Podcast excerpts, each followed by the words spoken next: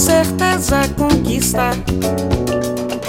Costume de conversar com luios no particular. Com chavos de olhares cruzam pelos ares, coitos calorosos consumar. Olá, meu nome é Cecília Fernandes, de peito aberto e mão estendida para você nessa jornada de autoconhecimento que é a vida. Olá, eu sou a Caísa Reis, um ser biopsicossocial acima de tudo e claramente muito sensível. Se você já se perguntou como é uma conversa entre eu e a Caísa, onde a gente troca ideia, experiências e opiniões, chegou a sua oportunidade. No episódio dessa semana a gente foi confabular por que é tão difícil assumir certos títulos e por que é tão importante a gente se conhecer. No final do episódio tem uma novidade muito importante pra gente. Boa conversa! Chegou gente nova nesse podcast e eu queria dizer muito bem-vindas, bem-vindos e bem-vindes. É um prazer ter gente nova nessa conversa que não acaba nunca e tá disponível para você a hora que você quiser. É um prazer ser uma companhia no seu carro, na louça lavada, no jogo, no banho, no busão ou onde mais você estiver agora. Nós alcançamos 114 seguidores no Twitter e apesar de parecer pouco para alguns, é um número muito significativo para nós que estamos nessa luta de transformar as redes sociais em espaços de interação e informação apurada. E se você quiser fazer parte da construção coletiva de espaços digitais mais saudáveis, nos acompanhem também nas redes sociais. Nós estamos no Instagram e no Twitter como arroba oficialcepode. Mas você também pode enviar um e-mail esperto pra gente no contato. Mais informações, como sempre, no Mundo Mágico dos Links, disponível na descrição desse episódio. Das coisas que a gente tem que estudar na vida, se conhecer é de longe a matéria mais complicada. Leva tempo e a gente precisa de ajuda. Até os gregos antes de Cristo já diziam: conhece-te a ti mesmo. Os católicos dizem mais ou menos isso quando eles clamam para você carregar a sua cruz. E a Beehive se arrepia toda quando Beyoncé canta Ok ladies, now let's get information. Antes da gente falar dessa matéria mais complicada da vida, eu gostaria de introduzir a nossa prática semanal de curiosidade e imaginação com o nosso CAC. O CAC significa certezas afirmativas questionadas unicamente por instinto um nome bonito e muito longo para dar uma sonoridade com C, como todas as outras coisas desse podcast. E é basicamente o nosso jogo de perguntas aleatórias para descontração antes da gente entrar na pauta. Aquele jogo de cartas que você puxa às vezes ali numa festa de aniversário, na mesa do bar, onde quer que você esteja, para poder iniciar uma conversa. E o CAC dessa semana foi feito pela Caísa. Então vai lá, amiga, brilha seu momento, chegou. Você tá pronta? Você está pronta? Óbvio que eu estou pronta. Inclusive, eu tô muito animada, porque faz tempo que não tá só eu e você aqui. É até esquisito, tá? Parece que tá faltando a cabeça aqui no, entre nós, entendeu? amiga, seguinte. Um púlpito online foi criado onde cada pessoa do mundo tem a possibilidade de deixar uma mensagem ali antes de morrer e todo mundo presta atenção. E aí, o CAC, a minha pergunta para você é: se você tivesse a atenção de 7 bilhões de pessoas de uma só vez, antes de você morrer, qual mensagem você deixaria? Os meus CACs, eles são muito mais fáceis. que absurdo. Nossa, eu tô ofendida aqui. Caramba. 30 mensagem... segundos, vai. 30 segundos, aquela. Vou morrer em 30 segundos. Não é possível. Deixa eu pensar aqui. Ah, tem tanta coisa que eu poderia dizer, tipo, a gente tava conversando antes da gravação sobre política, então talvez eu diria, por favor, tome cuidado com seu voto. Mas eu acho que se eu fosse deixar a mensagem para o mundo inteiro, um pouco mais global, ah, seria pedir para as pessoas escutarem mais umas às outras. É uma das missões que a gente tem aqui no Cepod e é uma das coisas que eu tento levar para minha vida antes do Cepod, depois, durante da gente entender que grande parte do processo da conversa envolve você ouvir e estar presente e a transformação que isso causa. Então, acho que no nosso mundo, talvez as coisas seriam melhores se a gente se ouvisse mais. Infelizmente, isso envolve ouvir pessoas estúpidas falando burrices sem informação nenhuma, mas é importante a gente ouvir elas. O preço a se pagar. É, o preço a se pagar pra gente saber exatamente o que não repetir. É isso. E você, amiga, qual seria? Cara, eu acho que na mesma linha de aprendizado, eu diria que, véi, aprende com quem veio antes de você. Aprende pelos livros, aprende por conversa, aprende assistindo, mas aprende com quem veio antes de você. Tenha respeito, sabe? Por esse aprendizado que não é seu, e sim de uma pessoa que veio antes, experienciou antes, o que facilita o seu próprio caminho também. Então, nossa, com certeza leia e aprenda com quem veio antes. Essa acho que é a mensagem aí. Versão ET Bilu.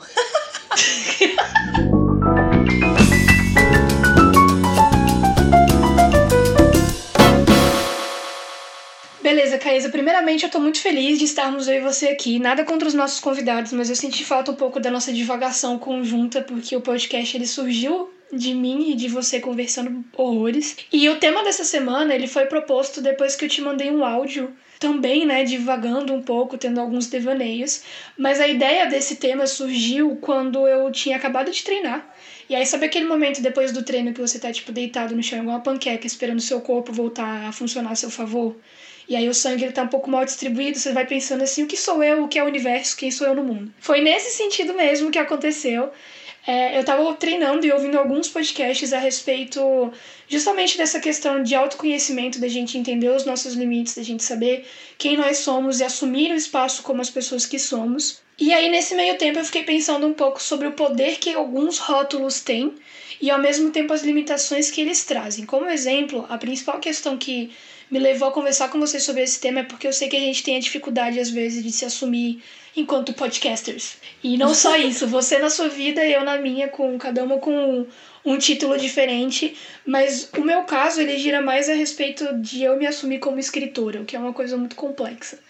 Para quem não sabe, eu não sei se você lembra de contar essa história, eu trabalho com redação e escrita desde 2014, quando eu comecei meu blog online para falar sobre livros que eu gostava, mas eu nunca consegui me assumir como escritora. Apesar disso, antes mesmo de eu ter feito faculdade de jornalismo e durante, a redação, a escrita foi uma coisa muito presente. Quando a pandemia começou, eu tive que modificar o meu modelo de trabalho para trabalhar dentro de casa, e por forças do universo só caíram vagas e oportunidades de trabalhar como redatora. Não só porque, tipo assim, o algoritmo do LinkedIn me jogava para essas vagas, mas porque os meus amigos me indicavam ou me mandavam oportunidades e acabou dando muito certo. Eu comecei a escrever bastante. Trabalhei como redatora em um site, agora eu tô trabalhando em outro. É, tive a oportunidade de fazer freelas como ghostwriter, que para quem não sabe é o papel de encher linguiça no seu texto, para você ter um, um, texto mais robusto. Eu fiz isso com dois livros. E além disso, dessa questão de mercado, eu comecei a escrever por conta própria, como hobby, que era uma coisa que eu não fazia há muito tempo. Eu sempre escrevi por causa da terapia, mas nunca, tipo, beleza, eu quero ter um momento de prazer, eu vou escrever. E eu comecei a fazer isso de um jeito assim, que eu, as pessoas falam que é escritora de fanfic, mas eu gosto de dizer que eu sou a salvadora dos finais injustiçados para casais que sofreram com roteiros mal escritos. Não tem como ser fã hoje em dia não e tem. não sobreviver sem fanfic. Não Você tem, não fica satisfeito. Não tem, exatamente. Então eu, eu comecei a fazer parte da comunidade que tenta salvar histórias muito boas com finais horríveis. E nesse processo todo, eu comecei a publicar essas histórias e muita gente, tipo, eu comecei a escrever em inglês, né, numa das plataformas que tem para essa finalidade, e várias pessoas começaram a entrar em contato comigo e me chamar de escritora, e eu não, não entendia. Eu falava, tipo, não, eu não sou escritora, eu só escrevo, mas eu não sou escritora. E aí eu, eu lembro que a gente conversou muito sobre isso, né? Recentemente eu comecei a me apresentar mais nessa perspectiva, mas eu acho que muito do que entra nesse ponto é sobre como a gente estabelece uns parâmetros muito altos para se definir às vezes. Então, tipo assim, assim, na minha cabeça eu só poderia me chamar de escritora se eu tivesse livros publicados. Eu só poderia me chamar de podcaster se o meu podcast fosse um podcast de sucesso, com milhões de, de plays e tudo mais. E não é bem assim, né? Eu acho que vai, vai rolar um momento de revelação aqui, amiga. Que eu acho que eu nunca falei isso pra você. Mas eu também escrevo. Sim. Mano, mas assim como você, eu usei escrita durante muito tempo como terapia. Então eu acho que eu comecei lá nos 13, 14 anos e tenho esses textos até hoje. É, eu lembro de ser incentivada por professores na, em aula de redação e escrita criativa. É, eu, com 14 anos, junto com uma amiga, a gente fez um filme de terror com começo, meio e fim. E era um trabalho de escola de duas laudas. A gente fez acho que 28. Tinha começo, meio e fim, tinha cena descritiva e tudo mais. Então, eu sempre gostei também de escrever, de criar e de é, colocar coisas no mundo. Só que também medo de falar assim: não, eu não crio. É, eu não sou criativa. É, eu tenho.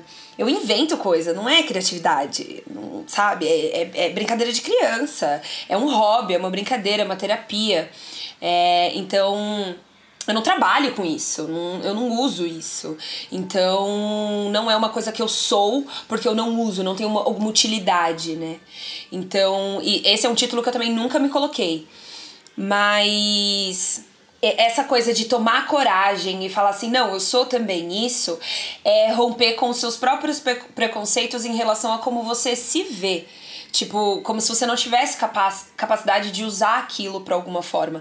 Como se aquele é, hobby ou aquela coisa que você gosta não tivesse algum retorno. Então, se não tem retorno, é inexistente. E aí, tipo, véi, eu fico muito triste de ter pensado assim um dia, quando hoje muitas dessas histórias ajudaram a construir o meu diálogo, ajudaram a construir a minha percepção de mundo, é, ajudaram a, a, a, decodificar o que na realidade para mim era complicado, né? Então, beleza, eu não ganhei dinheiro com isso, mas eu ganhei histórias para contar, eu ganhei narrativas, eu ganhei jeitos, né? E eu gosto muito de explorar essa, essa ideia de que a gente é vários eus, né? Então, eu já fui escritora por um momento, eu sou e estou. Amo o português por causa disso, né? O português ele dá pra gente essa diferença entre ser e estar. Eu hoje estou professora, mas eu não sou, eu tenho certeza que eu não sou, não me formei para isso, sabe? Mas um dia eu posso estar. É, eu não sou escritora, mas eu estou escritora. Eu não sou podcaster, mas eu estou podcaster, tá? É, e, e, e, ter a percepção de que a gente está e é mutável de hoje para amanhã é uma liberdade muito grande quando a gente se conhece e sabe onde a gente quer ser, onde a gente quer estar e onde a gente já esteve, né? Ou às vezes até quando a gente não sabe onde a gente está, ou o que a gente é, onde a gente quer chegar, porque grande parte do processo da gente descobrir tudo isso envolve exatamente o que você falou, olhar para as experiências passadas, quais foram os resultados que a gente teve delas e agora onde a gente quer chegar, sabe? Tipo, qual que é o lugar que a gente quer alcançar. Uma das coisas que você falou que eu achei muito válida da gente trazer para essa discussão, porque eu acho que determina muito isso, é essa lógica utilitarista e mercadológica que a gente tem sobre as coisas que fazemos e, consequentemente, sobre as coisas que somos. Porque é muito isso. Se eu não ganhei dinheiro, eu não sou tal coisa. Então, se eu não ganhei dinheiro escrevendo, eu não sou escritora. Se eu não ganho dinheiro com podcast, eu não sou podcaster. E as coisas elas não podem estar tão atreladas assim, porque Antes da gente começar a ganhar dinheiro, existiram bons anos da nossa vida onde a gente fez coisas sem ganhar dinheiro. Uma delas, estudar, por exemplo, né? A gente tem essa opção, inclusive em formulários, de colocar ocupação como estudante. E não é porque a gente não ganha dinheiro que isso não é uma ocupação, que isso não é uma coisa que você é. Porque, cara, ocupa tanto tempo quanto energia, dedicação e organização. Eu acho que às vezes a gente acaba se limitando pela utilidade e pelo ganho que você tem daquilo físico, tátil, financeiro principalmente, sabe? Tanto é que quando você pergunta para as pessoas quem é você, a primeira resposta é a profissão. As pessoas se validam por um, pelo dinheiro o tempo todo, tá ligado? E quando você para de. tira, né, esse oclinho do, do, da monetização do que você faz e começa a perceber quem é você na fila do pão, quem é você na fila do hospital, na fila do banco, na conversa de família, quem é você na América Latina, é, quem é você no Brasil, sabe? É, você começa na sua cidade, no seu bairro, na sua rua você começa a perceber o quanto de você você não conhece. E o tanto que a gente é tridimensional também, né? Porque assim, acaba que nós não somos as mesmas pessoas dentro da, do bairro, dentro da América Latina, dentro do Brasil. São proporções diferentes e são pessoas diferentes, mas que fazem parte da mesma pessoa. Eu acho legal essa comparação que você trouxe entre o, o ser e o estar, porque em vários momentos a gente se afirmar como ser alguma coisa e estar tem um nível diferente. Porque eu falo para as pessoas, eu sou a Cecília. Isso é uma questão de identidade, eu sou essa pessoa. Mas quando eu digo eu estou escritora, eu falo que é uma coisa mais passageira, que às vezes é uma coisa que está transitando mais, mas que ela existe. Só que quando eu afirmo eu sou escritora, já entra numa questão de identidade, sabe? E não só em relação à escrita, a gente pode falar de várias coisas, de eu sou jornalista, eu sou RP. É, então, assim, é, é muito um, uma questão de que às vezes a gente coloca esse termo do ser ou do estar, ele pode ser limitante, mas ele pode ser empoderador. Porque por vezes acontece o que você falou, de tipo assim, a pessoa ela não sabe quem ela é para além da profissão dela. Isso foi um desafio que eu passei muito grande. A minha amiga Maria Eugênia, ela me trouxe muito essas reflexões sobre, num período que eu tava muito estressada. A gente tava conversando sobre isso, ela me fez esse questionamento, tipo, Cecília, quem é você para além da podcaster, da escritora, da redatora, da fotógrafa, da produtora de conteúdo? Então chega um momento às vezes que eu acho que quando a gente utiliza certos títulos, eles acabam formando em volta da gente uma casca, e aí a gente não existe para fora dessa casca. E eu queria te perguntar, e perguntar para quem tá ouvindo também, por que que você acha tão importante saber quem você é? Porque eu vejo também que às vezes existe um movimento de pessoas que não gostam de passar tempo consigo mesmas, não têm paciência consigo mesmas, então é, buscam outros tipos de, de interação para não ter esse tempo consigo mesma. É, mas para pessoa, as pessoas que passam tempo consigo mesmas, por que, que é importante a gente saber quem a gente é? Eu acho engraçado porque, assim, é, se tem uma coisa que a pandemia fez foi obrigar com que as pessoas passassem tempo consigo mesmas porque o ruído externo da vida social, da vida profissional, dos lugares que a gente frequentava, eles foram abafados pela situação de isolamento social e a gente se viu preso dentro de casa com a nossa família, mas acima de tudo com a nossa própria companhia. Não tinham amigos ali, pessoas que a gente via cotidianamente, né? Então acaba que aconteceu um processo um pouco forçado da gente olhar para dentro. Mas eu acho, Caísa, que é muito importante a gente se conhecer por uma questão principalmente de preservação e de autoconsciência. Porque eu sei as coisas que eu sou e que eu faço bem e que eu gosto, eu não me submeto a algumas situações que podem acabar me ferrando de alguma forma. Então, por exemplo, porque eu sei que eu amo muito audiovisual e escrita, eu nunca vou querer trabalhar, sei lá, com jornalismo de dados, por exemplo, porque é uma coisa mais técnica, porque parte para um outro campo que eu não tenho tanto interesse.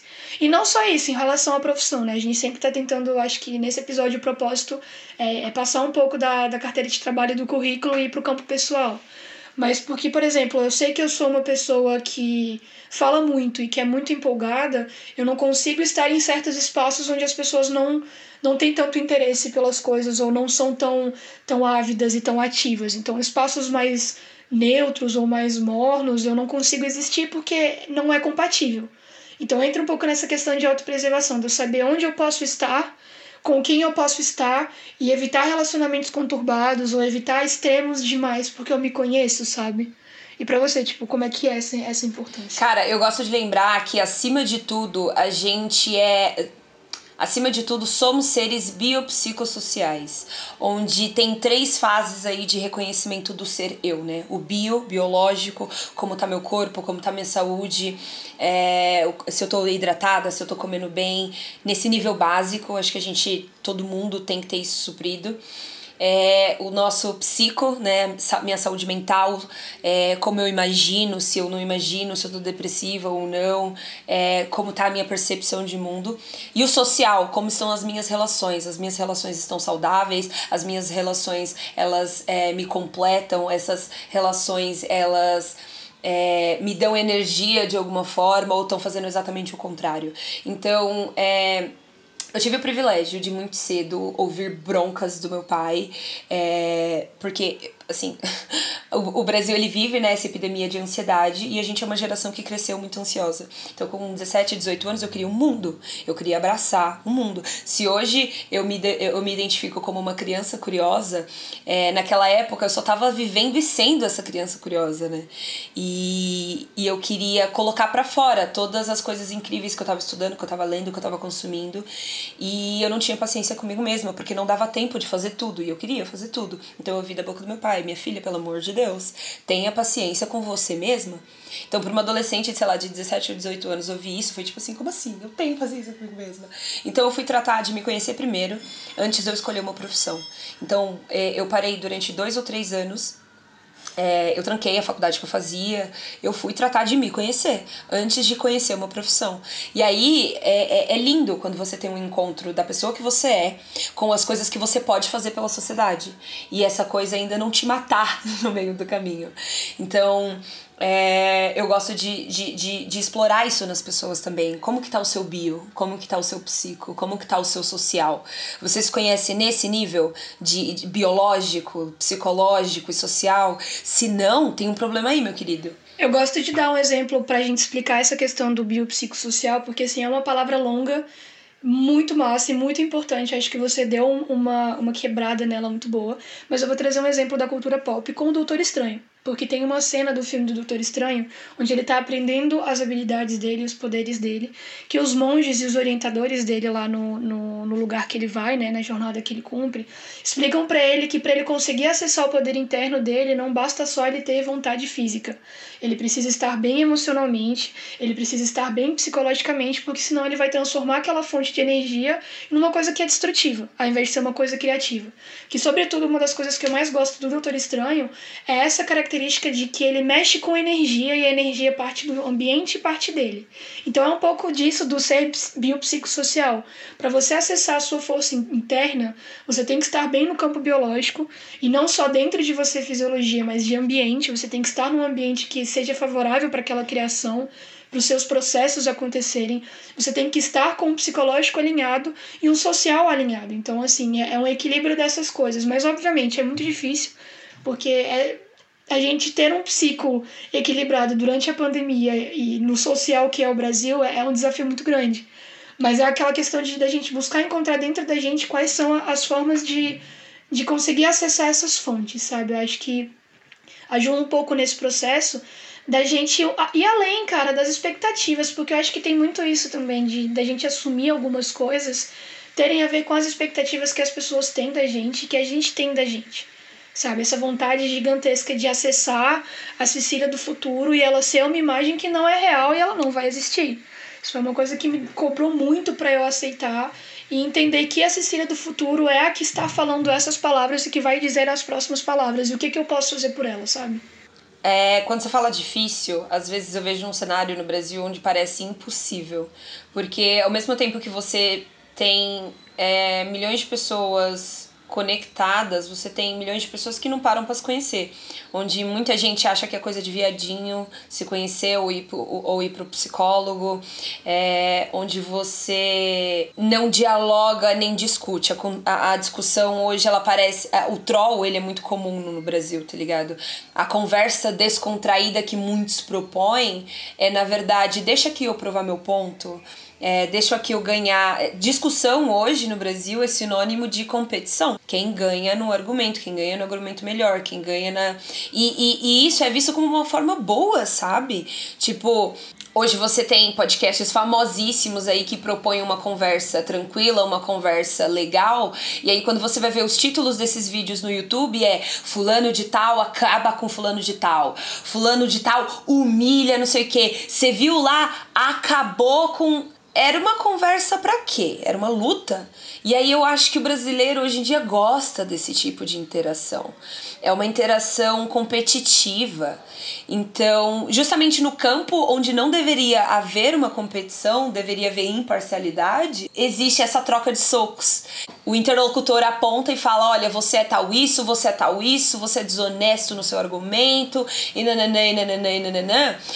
Se a pessoa perder a linha, se a pessoa chorar, se a pessoa Cara, é... se você se conhece bem, esse comentário nem te atinge, né? E aí vem aquela ideia, acho que é um pouco estoica, de achar que a ofensa é uma escolha.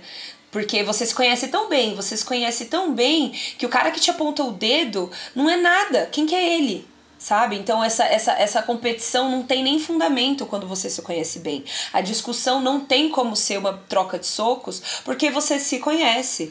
Então não, não é sobre você a conversa mais quando você está num assunto. O, o, o ponto é o assunto em si, ele não tem a ver com você. E hoje muitas vezes as pessoas vão discutir, se você não concorda com o ponto dela, dá a impressão que você está desmerecendo, diminuindo ou destruindo a identidade da pessoa e não o argumento.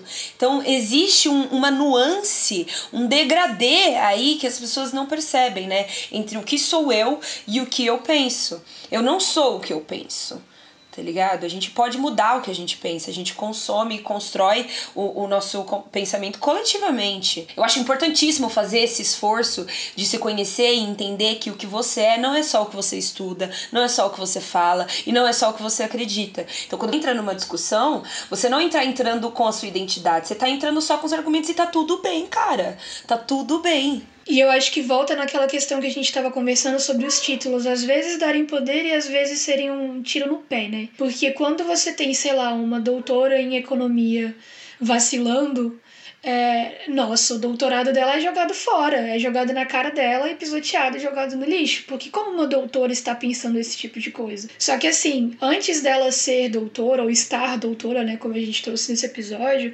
ela é uma pessoa que tem um contexto de vida, que tem um contexto étnico, um contexto social diferente.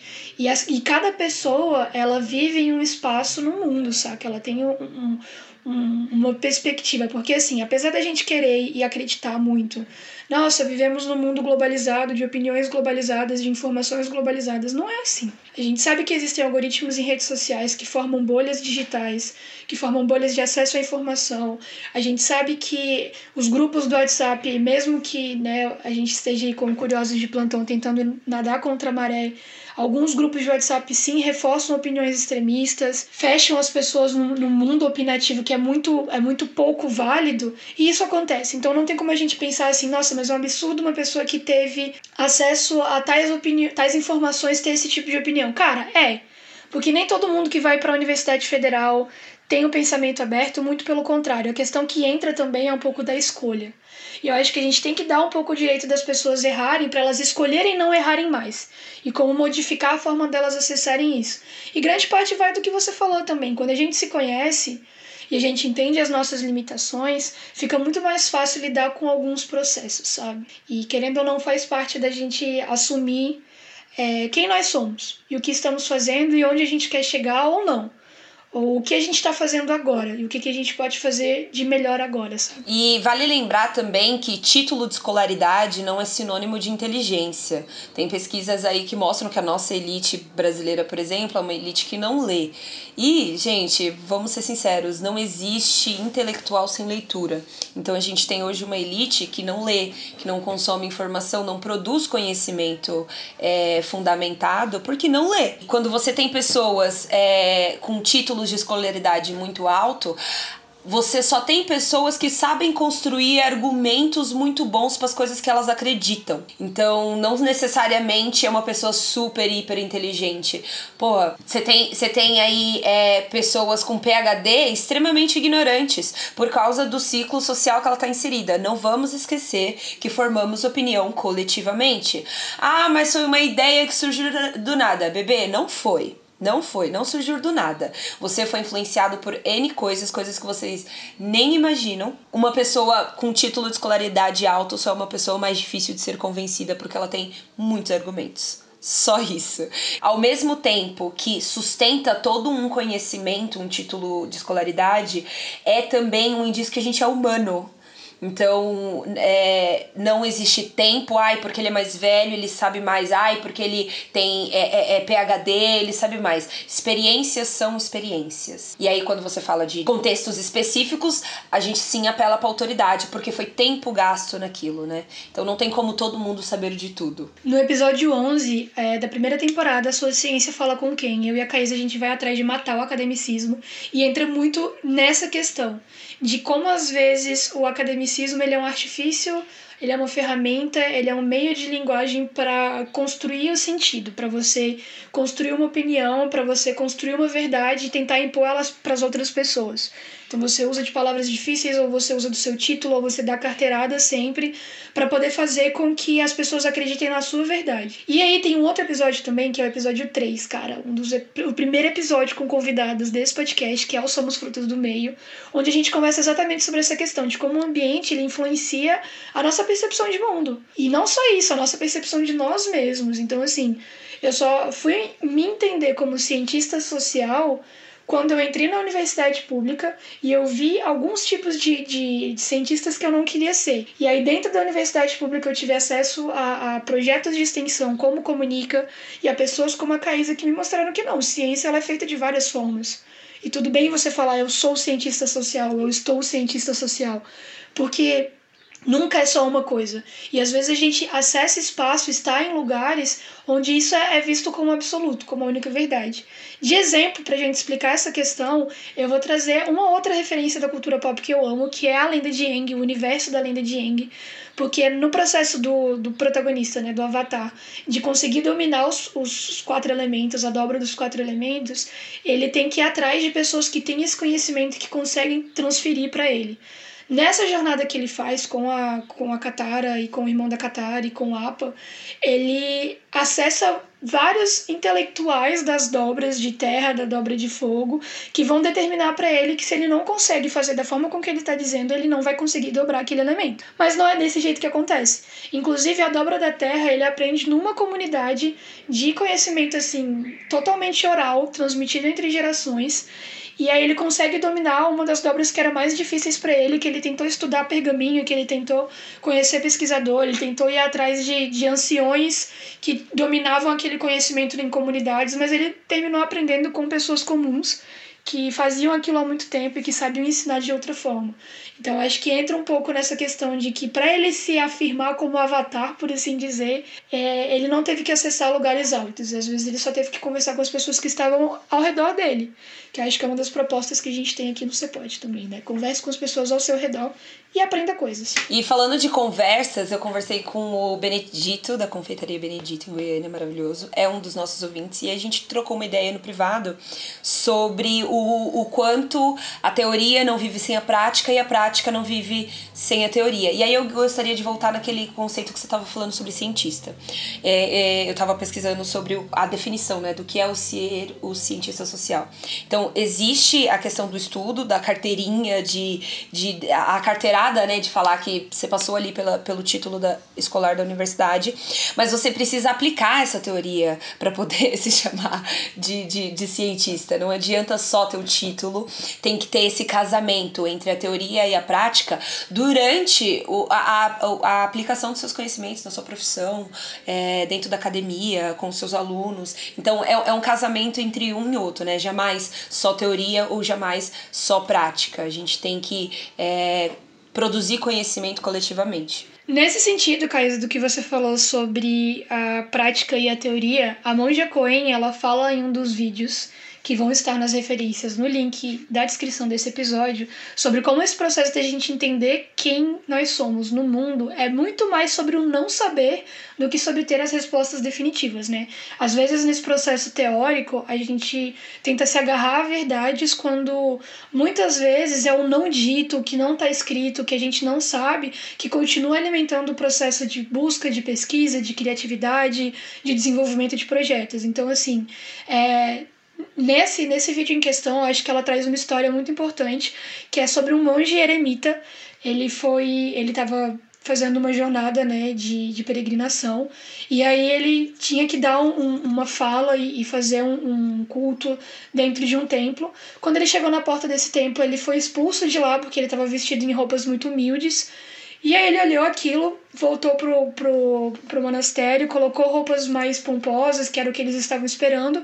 Quando ele chegou lá no templo, ele foi super bem recebido, mas ao invés dele fazer alguma fala, ele tirou a roupa dele, colocou na cadeira e foi embora.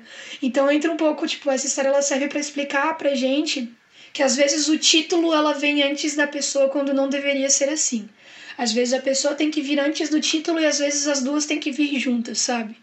Então, eu acho que entra um pouco é, nesse processo da gente entender também que é muito importante a gente se afirmar como confeiteira, no caso do Benedito, como cientista social, no nosso caso, como escritora, como podcaster, mas às vezes não. Às vezes a gente só tem que falar, cara, meu nome é Cecília, eu sou uma pessoa extremamente curiosa e eu gosto muito de aprender sabe? Eu acho que é legal a gente pensar nisso também, porque é uma das propostas que a gente traz no podcast, né? Nossas apresentações, elas nunca são só carteiradas, elas sempre mostram um pouco mais da gente, da cientista de bicarbonato de sódio, da sommelier de material científico. da sommelier de material científico. Então, assim, sempre indo um pouco mais além do que cabe no nosso currículo, no Lattes, no LinkedIn. Eu acho que é, quando a gente entra numa lógica muito mercadológica, as pessoas elas deixam de ser seres humanos para serem máquinas de produção, que não é muito o que tem que ser, sabe? E eu acho que uma consequência do que acontece quando você busca textos, quando você busca conhecimentos, quando você sai de si para entender de você mesmo, né? Sair da ilha para observar a ilha, como já dizia Saramago, é uma das consequências é, é o surgimento do eu político, né? Que você começa a se ver não só como uma pessoa dentro da sua família, você, peraí, eu sou mulher, eu sou negra, eu sou da tal classe social, eu estudo, tive acesso a isso. É usar começar a perceber o, o, o, as vantagens e desvantagens de onde você está inserido. E uma das definições muito lindas que eu acho da palavra inteligente é quando você está conectado com o espaço onde você vive. Então, para mim, pessoa inteligente não é aquela pessoa que tem títulos e títulos, é aquela pessoa que está conectada com o meio que, que ela tá. Então, você é o fulano lá do, do meio do Acre, que você entende como a sua terra é, é mexida, que tal época do ano, tal pessoas fazem certa peregrina, então você conhece, você lida com certas pessoas. Então, assim, inteligente para mim é a pessoa que sabe muito bem aonde você tá inserida. E aí, esse aonde varia. O aonde eu seu bairro, aonde é a sua cidade, o aonde é a sua família, o aonde é o Brasil, aonde é o Mercosul, o aonde é a América, o aonde é o planeta inteiro. Então, se você se vê como um ser humano dentro de um planeta, vai entender como o planeta funciona. Se você se vê como uma mulher negra, vai entender onde você tá dentro do seu social. Se você se vê como professor, vai se ver dentro dessa escola, vai entender como funciona essa escola. Se você se vê como um aluno de tal bairro, de tal situação, vai entender entender esse bairro, vai entender essa situação. Então, é, o eu político ele surge muito automaticamente quando você tem acesso a essa curiosidade de saber quem você é e aonde você tá. Então, quando muita gente fala, ah, a política está em tudo, só de existir já é uma coisa política, sim, cara, porque você começa a entender o contexto maior que você está inserido. Então, se você conhece, você fala, peraí, eu sou a única pessoa negra que está dentro dessa sala de aula. Peraí, eu sou a única pessoa.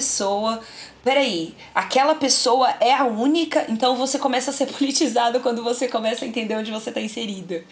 E aí você nunca mais volta. Todas as vezes que você entrar numa sala, você vai perceber todas essas questões. E apesar de ser um processo cansativo, porque sim, cara, exige uma energia muito grande a gente se perceber politicamente, é, ao mesmo tempo te cria uma consciência do outro tão grande, né? De, de você conseguir criar conexões melhores, entender os motivos que algumas pessoas elas têm às vezes para ter algumas atitudes. Então, por exemplo, quando você vê é, um podcaster famoso com atitudes péssimas, aí você faz essa leitura política de cara, ele é um homem branco num espaço de privilégio, você entende por que, que às vezes ele pensa tão pequeno, porque às vezes o podcast dele se popularizou por causa de tais comportamentos, sabe? E ajuda a gente a, a, a ficar menos mal, às vezes, eu acho. Tipo, olha, por que, que às vezes o nosso podcast ainda não está nesse lugar? Ou por que, que essa pessoa está nesse lugar de destaque sendo desse jeito? Então tem várias questões. Por que, que gente idiota tem tanta atenção? Exato. E aí você para pra pensar também o que, que você pode fazer para que essas pessoas idiotas não continuem chegando nesses lugares, sabe? Que para mim é o ápice da democracia da transformação social é a gente parar de dar palco pra gente estúpida. Mas assim, uma das coisas que eu queria falar sobre essa, essa parte que você falou de ter curiosidade para saber quem eu sou é que às vezes você entender que não ter sonhos específicos, metas específicas, lugares que você quer trabalhar, lugares que você quer chegar, tá tudo bem. Eu acho que quando a gente entra no, na, na vida adulta, ou, ou até mesmo assim, entrando no ensino médio, surge uma carga de responsabilidade de que você tem que saber quem você quer ser daqui a cinco anos. E tá tudo bem você não saber. Porque às vezes, né, dentro do que a Muja Cohen falou, é, de você não ter as respostas, te dá um hall de possibilidades tão grandes que às vezes ter as respostas definitivas não te dá. Então, quando você se permite é, não colocar rótulos ou colocar alguns rótulos e outros não, você abre um espaço para sonhar muito mais, para testar muito mais possibilidades, para ir além dos seus limites, do que quando você fala, tipo, não, daqui a cinco anos é você uma engenheira agrônoma de sucesso trabalhando na empresa tal. E aí você foca nesse objetivo, não desvia, o que é muito válido, mas às vezes você perde algumas oportunidades. Então, assim, essa semana eu tive uma aula maravilhosa na quinta-feira da, da disciplina de laboratório integrado, onde a gente estava conversando sobre isso. De que tá tudo bem você ser uma pessoa com sonhos demais e vontades demais, eu me identifico muito como essa pessoa. E tá tudo bem você não ter nenhum sonho específico ou uma ambição muito grande. E você só estar existindo um dia após o outro de acordo com o que a vida apresenta para você. A gente fica muito pensando nisso de tipo, ah, uma pessoa sem ambição, ela é uma pessoa perdida. E aí, cara? Pra você se encontrar, você tem que estar tá perdido. E se você não se encontrar, também tá ótimo, entendeu? É isso. Mano, e ainda tem um tipo pior, né? Aquela pessoa que é bem pessimista em todos os níveis. De que, putz, nossa, a sociedade está perdida, é, o governo está perdido, o Brasil está perdido, eu vou chutar o balde, eu vou abandonar tudo, eu vou virar um eremita, tá ligado? Na matéria do dia 4 do Intercept Brasil, entre a, coloqui, entre a cloroquina e o namastê, da Fabiana Moraes, ela fala um pouco sobre esse tipo de pessoa. Que quando vê barco afundando, na hora de jogar água fora pro barco, joga o bebê, as crianças e as mulheres junto, né? Vou chutar o balde, não vou, tá tudo perdido, não tenho esperança de nada, vou cuidar de mim. Se eu vou chutar o balde, todo mundo tem que chutar o balde é também. É que né? não há esperança. E aí, é, essa é, é Assim, primeiro, eu entendo o pessimismo dessas pessoas, é muito fácil ser pessimista do Brasil hoje em dia. Só que uma coisa que a gente não pode fazer é abrir mão de encontrar soluções. Se a solução ela não está na, na, no político que hoje está presente, a solução está nas suas mãos porque te incomoda. Então, se te incomoda, é você que precisa fazer algo. Não é não vou fazer nada, não vou prestar atenção. Se te incomoda, meu querido, vai lá e faz alguma coisa. E se não te incomoda e você não quer saber, significa que você está numa, numa posição muito privilegiada da cadeia. E ignorar não é fazer o problema ir embora. Ignorar é fazer com que outras pessoas lidem com o problema. Então você está sendo assim, só um folgado mesmo. Então, dentro das coisas que a gente é, a gente tem que lembrar o que, que a gente é para os outros também. Né? E eu acho que é importante a gente explicar que esse fazer alguma coisa, em nenhum momento a gente está pedindo para você ser o próprio Nelson Mandela, a próxima Madre Teresa de Calcutá. Mas se você quiser ser e essa for a sua vontade, seja, cara. É muito de boa. Vai lá, mete a cara no mundo, tenha coragem de assumir isso. Mas às vezes o fazer alguma coisa é muito mais simples, né, Caís? É, é às vezes você apoiar um projeto independente, é às vezes você assistir uma aula específica que fala sobre aquele assunto, ou você buscar um livro, ou você googlar um assunto para se informar, é você buscar perfis e pessoas que estão falando sobre essas coisas ou estão buscando fazer uma transformação e engajar naquela atividade, naquele conteúdo, é fazer um trabalho voluntário, é simplesmente você sair do seu espaço de conforto e entender que as suas ações hoje impactam o futuro dos seus filhos, sobrinhos, se você não for ter filhos, dos seus netos, das próximas gerações de Cecílias, de Caísas e de ouvintes que estão escutando essa conversa agora, sabe? Existir não é uma opção, porque você continua vivendo, você continua tendo impacto, na, impacto impacto na vida das outras pessoas. Quer você queira saber disso ou não, tenha percepção ou não, você tem, você existe, você está aí.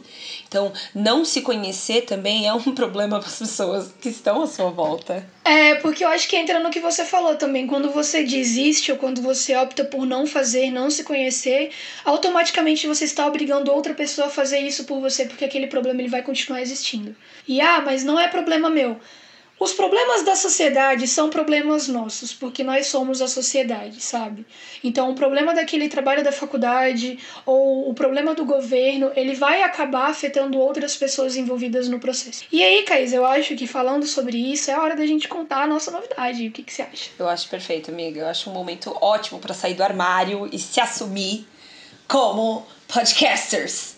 Pois é, querido ouvinte que chegou até aqui, esse momento mágico de depois de muito trabalho e conflito e, e bater cabeça, Agora você tem a oportunidade de apoiar esse podcast e fazer parte da transformação dos espaços digitais para o futuro, de ser um arquiteto do futuro junto com a gente, por meio de um investimento simbólico, mas muito significativo no nosso podcast. Nós abrimos uma campanha de crowdfunding no Apoie-se, onde você pode ajudar mensalmente ou esporadicamente e participar ativamente dessa conversa que não acaba nunca pelo preço de um cafezinho esperto depois do trabalho, um salgado da faculdade ou duas cocas 600, uma para mim e uma para Caísa.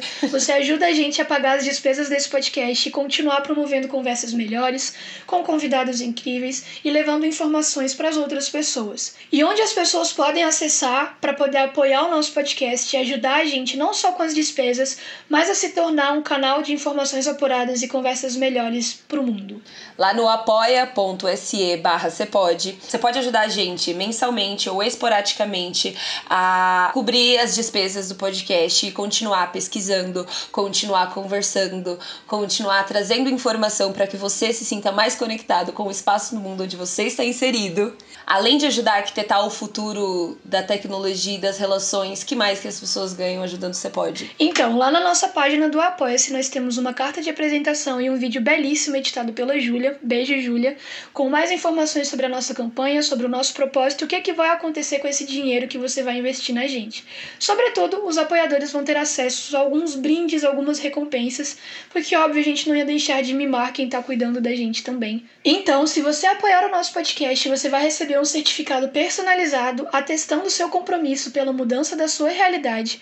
Além disso, vai ter acesso a uma comunidade secreta no Telegram, onde nós vamos publicar conteúdos extras, estar conversando com vocês, divulgando informações, inclusive com oportunidades de participar dos episódios como convidado, de sugerir pautas, de participar da construção do podcast em si, e claro que vai ter muito mais assim que a gente conseguir tempo para desenvolver mais coisas, né, Caís? Eu gostaria de terminar essa conversa com um trecho de um livro chamado Damien, do autor Hermann Hesse. Ele escreveu em 1900, naquele clima de Primeira Guerra, ai meu Deus, o que, que a sociedade vai virar? E fala justamente da importância do indivíduo conhecer a si mesmo estando né, num meio social. E ele diz o seguinte: quem quiser nascer tem que destruir um mundo. Destruir no sentido de romper com o passado e as tradições já mortas, de desvincular-se do meio excessivamente cômodo e seguro da infância para a consequente e dolorosa busca da própria razão do existir. Ser é ousar ser. E com isso, ele diz que na peregrinação de saber quem a gente é, às vezes, muitas vezes, a gente tem que ser revolucionário e corajoso de assumir as coisas que a gente acredita, de assumir as, a, as pessoas que nós somos nos diferentes lugares que a gente se insere. E muitas vezes a gente rompe com aquilo que a gente cresceu, né? Então, nem sempre o lugar que a gente cresceu, do modo que a gente foi influenciado, é, no final do dia, quem a gente quer ser. Então, eu desejo de coração que todo mundo né, tenha coragem de romper com o próprio meio e, e, e conseguir ser quem quer se ser. E para a gente ajudar as pessoas nessa trajetória de romper com os espaços e assumir quem eles querem ser, o que, que você pode me indicar, Caísa? Ai, amiga, eu vou indicar uma pesquisa no Google. Olha que fácil. Olha só. Gente, é... dois cliques, hein? Orgulho dos RP. Joga aí no Google aí, meu querido. Máximas délficas. É um conjunto de 147 máximas que os gregos colocaram no templo de Apolo. É, como Conhece-te a ti mesmo é uma delas, e muitas outras, como honrar é, o, os privilégios, como é, não evita matar pessoas. Parece bom. Parece, parece interessante. É muito bom. São, é como se fosse os 10 mandamentos dos gregos, só, só que são 143, 47 regras, assim, para se viver. Então tem muita coisa, tipo, louve o bem, não culpe, não culpe ninguém, favoreça os amigos, pratique o que é justo. É... Então se você tá procurando um código de vida, aí, ó, máximas délficas, joga no Google, vai sair no Wikipedia, vai sair em outras E páginas. se deleite, se deleite. E você, Cecília, o que, que você pode indicar pra gente? Eu vou indicar um dos livros mais transformadores da minha experiência como leitora, que se chama A Coragem de Ser Imperfeito, da Brené Brown, um livro de 2016, que toca na ferida, bate onde dói, e cada capítulo é uma lição de vida. Eu tive uma experiência incrível de leitura com esse livro, inclusive eu li com a minha mãe, a gente lia uma para outra, assim, foi um momento muito legal e tocou em questões realmente identitárias, sobre questões de vergonha, de vulnerabilidade, de exposição. Então é um livro para você que tem medo de entrar nessa jornada de autoconhecimento, que já está nela e não sabe qual é o próximo passo, ou que tá aí querendo é, começar pequenas mudanças. Essa é a minha indicação para você, o livro A Coragem de Ser Imperfeito, da Brené Brown. Como essa conversa não acaba por aqui, você pode continuar, dar o seu palpite, dar o seu pitaco lá no arroba oficial você pode no Twitter ou no Instagram. E você também pode mandar um e-mail pra gente em contato gmail.com com críticas, sugestões, opiniões, correções, o que der na telha outras informações de contato, incluindo o nosso grupo aberto no WhatsApp para ouvintes, você encontra no Mundo Mágico dos Links, que está disponível no link na descrição desse episódio. E não se esquece, querido ouvinte, por favorzinho, de passar na nossa campanha de financiamento coletivo, que foi feita com muito carinho, para a gente de fato dar continuidade à nossa transformação dos espaços digitais e da sociedade. apoia.se barra Vai lá e vem fazer parte dessa transformação com a gente. Gostou do papo? Deixa lá uma caixinha pra gente. Beijão e até semana que vem. Até semana que vem.